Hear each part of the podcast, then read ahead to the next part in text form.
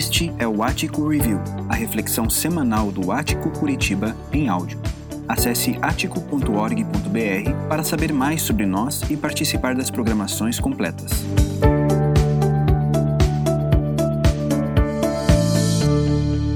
Olá, olá a todos. Que bom estarmos juntos mais uma vez é, para estudarmos a palavra de Deus, refletirmos.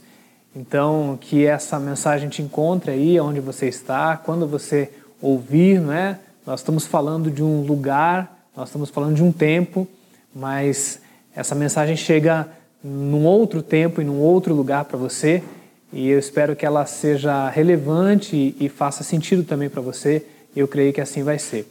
Essa é a segunda mensagem de uma minissérie sobre reconciliação.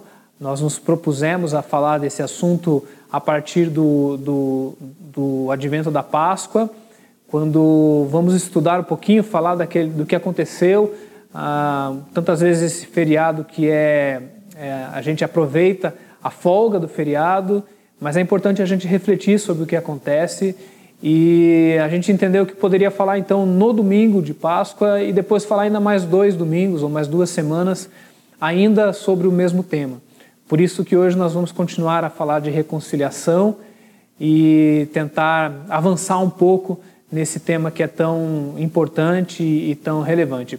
É, a semana passada eu tentei lhes falar ao, ao menos três coisas.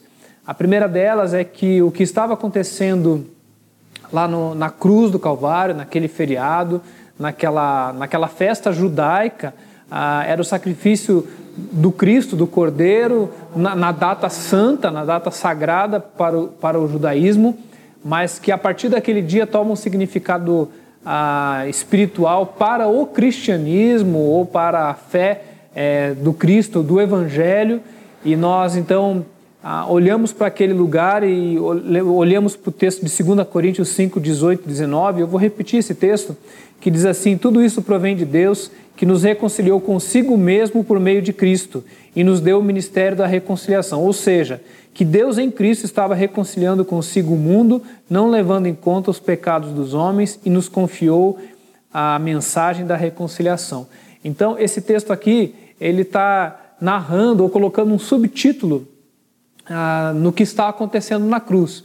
Na cruz, Deus está reconciliando consigo toda a humanidade. Essa é a primeira coisa que eu tentei lhes falar semana passada.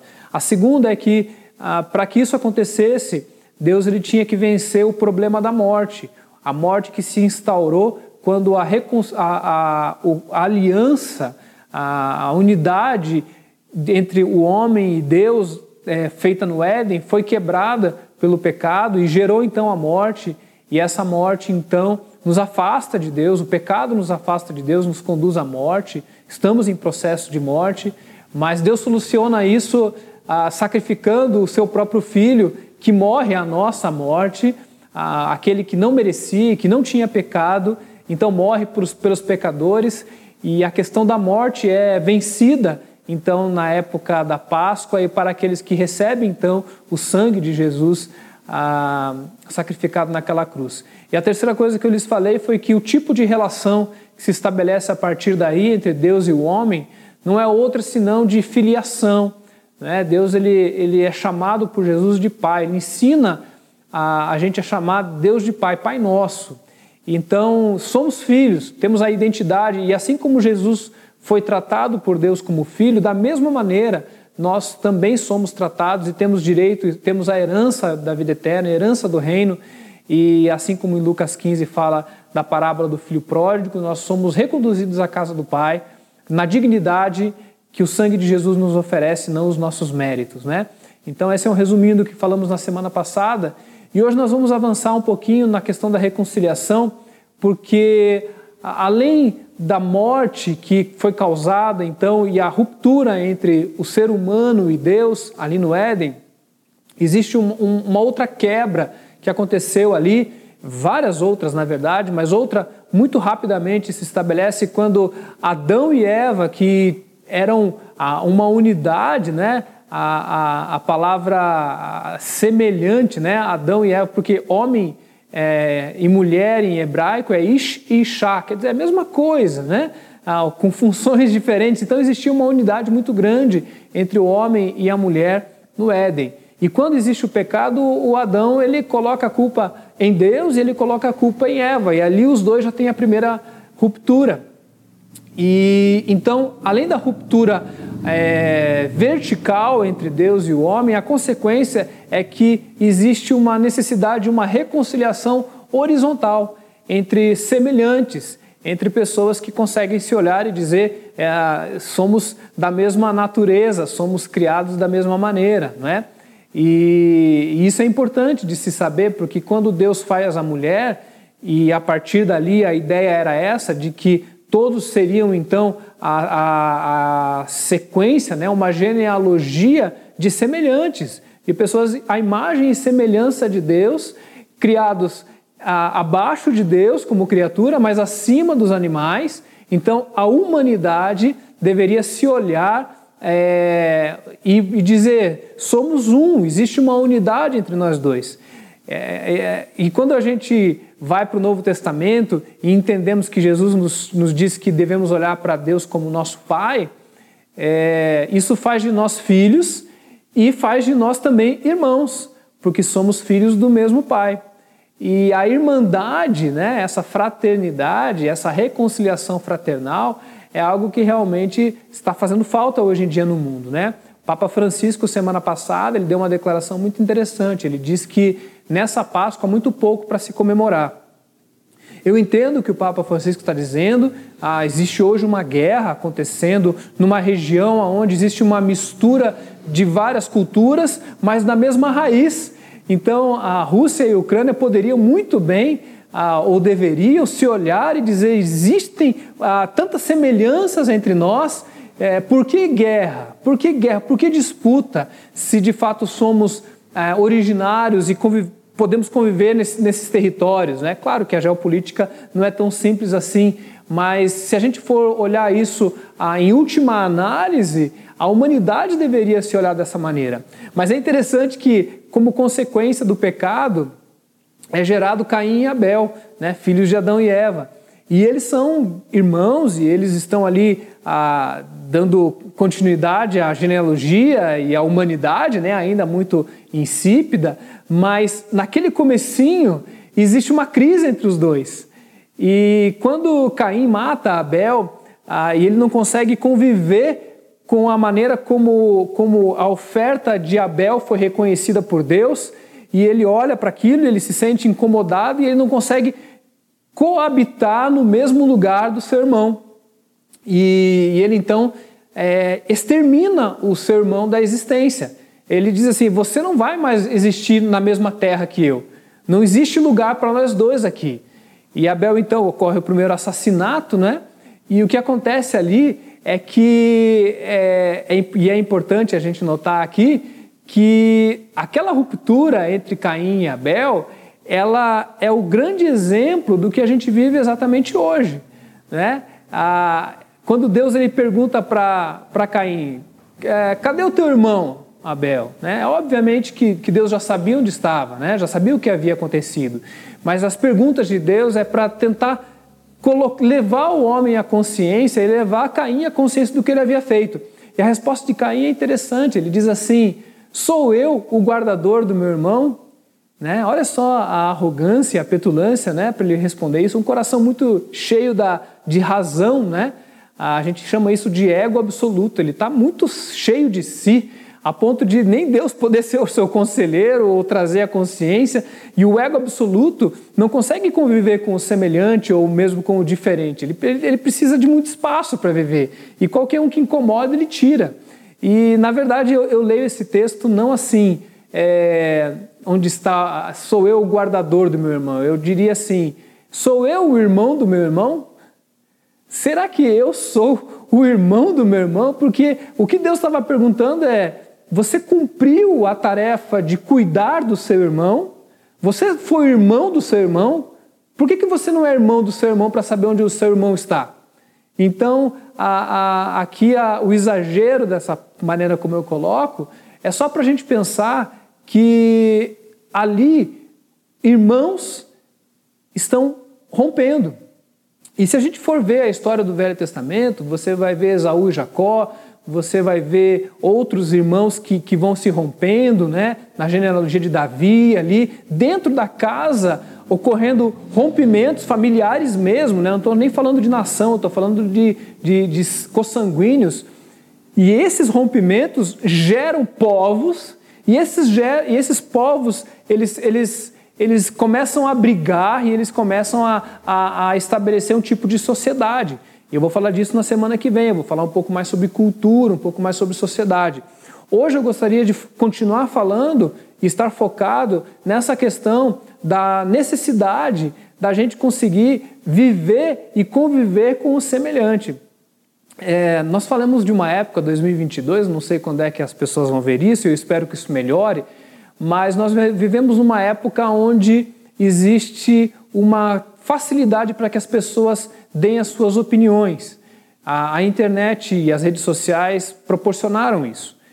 E é impressionante que canais de comunicação entre seres humanos, é, coisas que deveriam aproximar, a possibilidade de aproximar, eles são exatamente os canais que mais ódio é, é gerado. Eu sou de uma época, de uma geração, onde a gente usava uma rede social chamada Orkut. Né? Se você der um Google lá, você vai descobrir o que é o Orkut. Alguns sabem muito bem, né? Talvez foi a primeira rede social mesmo que explodiu no mundo inteiro e no Brasil começou, a coisa estourou muito aqui, né? apesar de não ser uma rede brasileira. E era interessante que lá no Orkut tinha uns depoimentos que você fazia. Então você elogiava as pessoas, você entrava lá para fazer elogios, né? E você ganhava um elogio, o outro ele ficava lá na página. E tinha uma outra coisa interessante também no Orkut, que era as comunidades, né? Então eu lembro de uma comunidade, bom, coisas bobas do tipo assim, gosto de dormir só mais cinco minutos. E várias pessoas entravam ali para reconhecer que, ah, eu também sou assim, né? eu gosto de comer feijoada. E as pessoas se juntavam naquelas comunidades para poder se divertir ali e, e, e ver as suas similaridades. Pessoas que começaram a se encontrar com turma de 95 do colégio tal. E as pessoas iam ali e se alegravam de estar juntos, saber o que estava acontecendo com o outro. Desculpa o saudosismo, mas eu acho que a gente estragou esse negócio, né? A gente estragou esse negócio especialmente porque nós, ah, em algum momento, nós continuamos dando vazão à mesma tendência pecaminosa, doentia, adâmica, né, a adâmica caída, ou de Caim, ou, ou, ou de toda a, a, maneira como fomos criados, competitivos, numa sociedade competitiva, onde rapidamente a gente transforma isso numa oportunidade de crítica. Né? Então hoje existe há dois termos que eu acho muito interessante. Né? Um deles é o cancelamento, e o cancelamento para mim é uma coisa muito cruel, né? ainda que em algumas causas eu eu subscrevo né, a, a, a, maneira errada com que as pessoas se conduziram e precisam então responder pelas coisas que falaram, mas eu vejo um cancelamento muito rápido. Né? Parece que o juízo da internet ele não dá nem tempo de respirar e a crítica já vem e vem de todos os lados e vem avassaladora e pessoas absolutamente perdem completamente a sua oportunidade de defesa e talvez até de existência. Né? O ódio de que a pessoa não deveria existir. Né? A gente vê hoje na, na, política isso muito forte ainda. Né? Parece que a gente agora não está discutindo mais ideias, a gente quer que o outro não exista mais, o outro deixe, deixe de existir. Então não existe mais um, uma conversa política, existe uma, uma aniquilação política. E um, uma outra coisa que é a lacração. E a lacração, apesar de parecer também um termo simples, mas lacrar é o quê? É encerrar. É quando alguém faz alguma coisa que encerra. Ela, ela diz assim: olha, eu falei algo tão, tão legal aqui, tão inteligente, tão. Ah, eu mitei de maneira tão grande que ninguém mais agora vai poder falar nada, porque eu lacrei.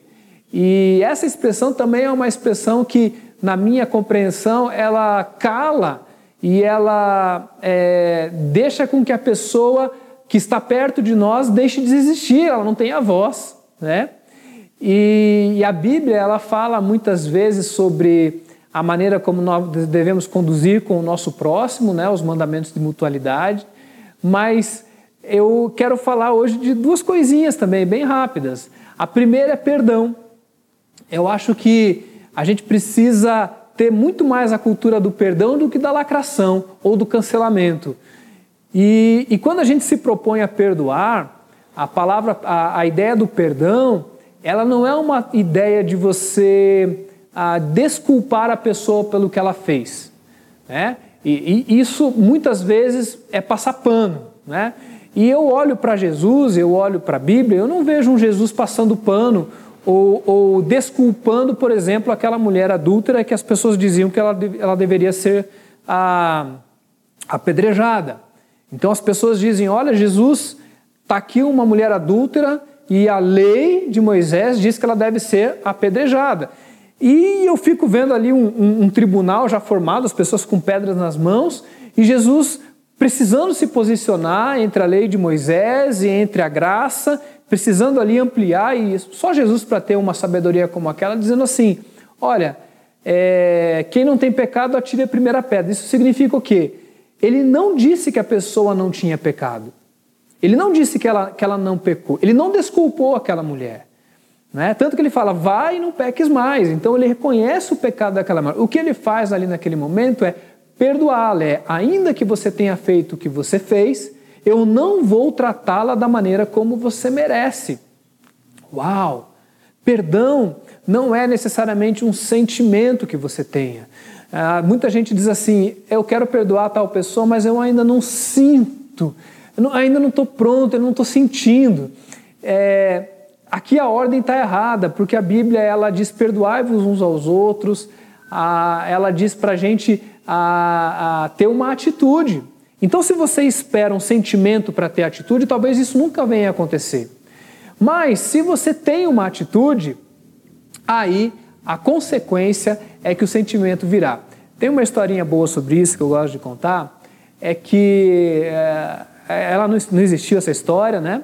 Pelo menos não dessa maneira, é uma, um tipo de uma, uma fábula, uma parábola moderna, que o genro não se dava bem com a sogra e ele queria então matar a sua sogra, ele queria tirar a sogra da vida dele. E ele foi perguntar para um amigo, falou, como é que eu faço isso sem que ninguém perceba? Ele falou, ah, faz o seguinte, você tem aqui um comprimidinho e você vai dando esse comprimidinho todos os dias ah, para ela na, na, hora do almoço, né? ou numa refeição. E depois de um tempo ela vai morrer e ninguém vai... Né? Só que você faz o seguinte, quando você estiver dando esse comprimidinho, você começa a tratar bem a tua sogra, para ninguém desconfiar que é você, que é você que está fazendo isso. E ele fez isso, ele começou a dar o comprimido e ele começou a tratar bem a sogra, porque ele não queria que ninguém desconfiasse. Só que chegou um momento em que a coisa virou e ele percebeu que, que ele podia ter coisas semelhantes com a sogra, eles se aproximaram e começaram a ter uma relação saudável. E ele saiu correndo dizendo: Como é que eu, para aquele outro amigo, dizendo: Como é que eu paro com isso? Porque eu não quero mais que ela morra. E ele teria contado, dizendo: Ó, esse, esse comprimidinho é de uma, uma farinha, uma coisa que não, não faz, né? Não faz diferença, né? Mas é só para você ter essa experiência. E de fato, queridos, quando a gente se propõe a olhar para o outro e dizer: olha, a despeito dos teus pecados, a despeito das tuas ofensas, ainda que eu não goste do que você fez, ou talvez ainda que eu não goste de quem você se tornou, né? A gente não precisa gostar de todo mundo. Jesus falava que a gente tem que amar a todos, né? E a partir do momento que nós dizemos isso, nós temos que fazer ah, relacionamentos de perdão, de ponte, aonde a gente se reconcilia com o nosso próximo. E queridos, isso não significa que vai ser do mesmo jeito, isso não significa que a relação não vai mudar. Muda, muda, muitas vezes muda, porque os, os critérios têm que ser reestabelecidos, isso acontece. Mas existe uma, uma atitude de perdão e de aproximação com o semelhante, porque tome muito cuidado. Para a gente que conhece a Jesus e que fomos perdoados ah, dos nossos pecados e não podemos fazer nada para que pudéssemos ser perdoados e não perdoamos o nosso próximo. É, existe uma parábola dizendo que ah, o juízo é muito severo. Né? Então, ah, o chamado é esse. E a outra, a outra aplicação rápida também que eu quero dar para vocês é que quando a gente entende isso, a gente olha para Deus e fala assim: Deus é nosso Pai, nós começamos a olhar para os nossos lados e começamos a ver os nossos irmãos. E a, a teologia nos diz que nem todos são filhos de Deus.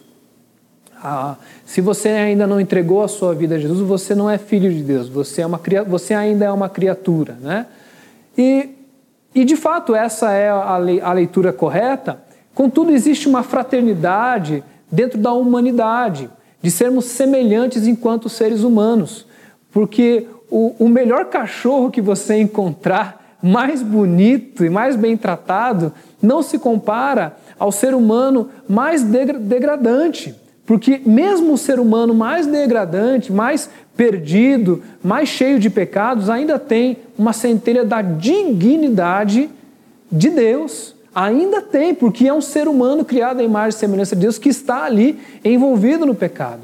Então, esses olhos de dizer assim, eu estou olhando para essas pessoas e eu estou encontrando ali uma família, é, é a maneira como nós nos aproximamos daqueles que estão distantes.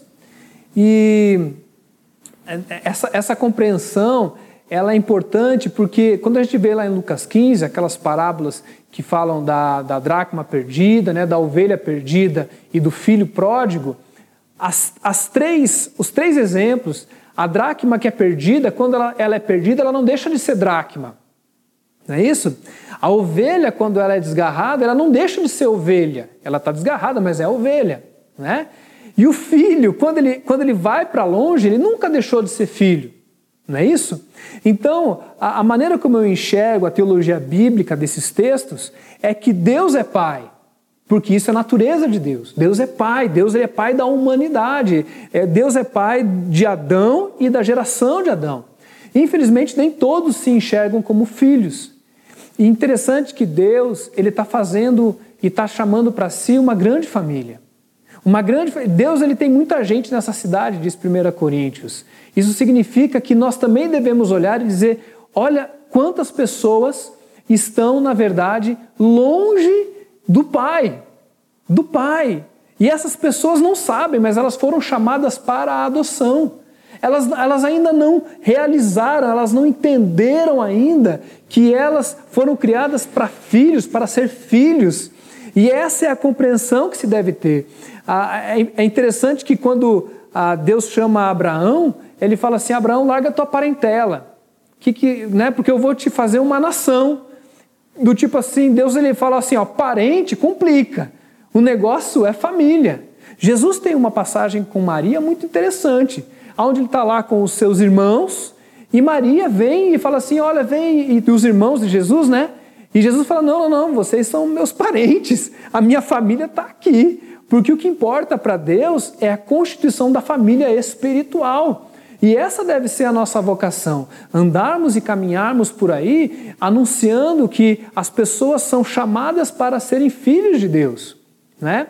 Às vezes a gente olha é, para 99, né, 99 ovelhas, a centésima, como se a centésima fosse um crente que se desgarrou.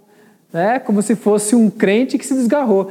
E, e não é. Né? A, a, a, centésima ovelha é aquela que, que ela não entendeu que ela é ovelha. Ela só, tanto não entendeu que ela não está próxima do pastor, ela está longe do pastor. Assim acontece também com, com Jesus, com o filho pródigo, né? Ele vai longe porque ele se esquece da paternidade. Ele precisa voltar e ser lembrado: olha, você nunca deixou de ser o meu filho. Você não vai ser meu escravo, meu, meu duloso. Você vai ser o meu filho que você sempre foi. É, eu, eu, eu, lembro de uma história, um pastor chamado Paulo Júnior, ele contou que ele começou a fazer um evangelismo na cidade dele, na, na, ao redor da igreja, e ele é uma pessoa assim que tem uma profundidade bíblica muito grande, mas uma veia missiológica muito grande também. Então, tudo isso que eu estou falando aqui, é, para mim e para você, pode ser teoria, mas isso pode se tornar prática, assim como o Paulo Júnior é, me ensinou, Paulo Borges Júnior me ensinou naquela ilustração. O que, que ele fez? Ele começou a ir de casa em casa anunciando isso. Olha, Deus está te chamando para casa, Deus está te chamando para casa. Né? Volta para a casa do Pai. O evangelismo era esse. O evangelismo não é você é pecador. Né? Porque o, o você é pecador é Gênesis 3. Mas a Bíblia começa em Gênesis 1, quando somos imagem e semelhança. Então venha para casa. A primeira coisa que as pessoas têm que entender é que elas são filhas de Deus, que elas são chamadas para serem filhas de Deus. E daí o que acontece? Dentro daquela, daquela a vizinhança tinha um prostíbulo. E ele conta que ele entrou naquele prostíbulo com algumas pessoas dizendo assim: Eu vim aqui para abençoar esse lugar. Eu vim aqui para que Deus abençoe. E talvez você vai pensar comigo que fala assim: ele está cometendo uma heresia, está cometendo uma profanação do nome de Deus, né? É mais ou menos como o pastor tendo que sair da, do rebanho e ir atrás da ovelha. E ele entrou lá. E quando ele entra lá, as meninas todas cercam e abraçam e, e, e, e dão as mãos. E ele fala assim: Meninas, vocês são minhas irmãs. Vocês são, cada uma de vocês é minha irmã. Talvez vocês não viram isso ainda, vocês não perceberam isso ainda. Talvez a nossa teologia, nessa hora, dá até uma distorcida, né? Porque ele olhava como Deus quer, quer olhar. E essa reconciliação com Deus passa por nós nos reconciliarmos com pessoas irreconciliáveis. Pessoas de difícil trato, pessoas que absolutamente não comungam da nossa prática. E ele foi talvez no mais longe que é a prostituição, e ele dizia isso, e ele falou: Eu vou orar, que eu vou pedir que Deus abençoe esse lugar. E ele começou a orar para que Deus abençoasse aquele prostíbulo.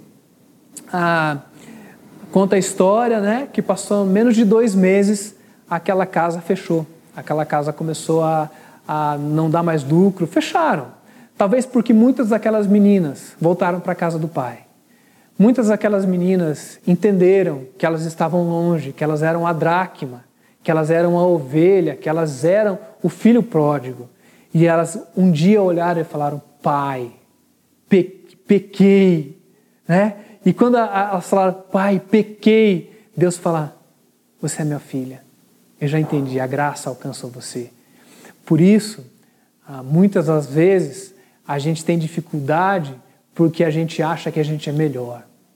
Porque a gente acha que nós, por termos sido alcançados, nós temos sobre nós uma aura e uma, um revestimento.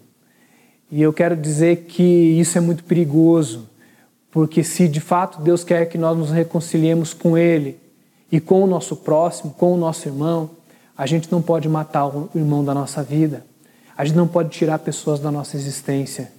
Guardadas as devidas proporções, guardados os devidos critérios, os cuidados, porque muitas vezes as relações são muito pesadas e doloridas. Mas, a despeito dessas coisas, o máximo que você puder fazer de pontes de reconciliação. A minha pergunta hoje para você e a minha oração é: quais são as pessoas que estão próximas a você e que, quem sabe, necessitam de uma ligação sua, de uma mensagem sua. Talvez uma pessoa que há muito tempo você matou da sua vida, você nunca assassinou de verdade, mas ela parou de ter voz, ela parou de ter vez, ela parou de ter, ela parou de, de existir perto de você. Será que talvez essa pessoa não merece uma palavra na tua direção e dizer assim: somos irmãos, vamos nos reconciliar, vamos fazer aquilo que é possível fazer para estarmos próximos? E a segunda pergunta é: quais são as pessoas que não sabem que são filhos de Deus?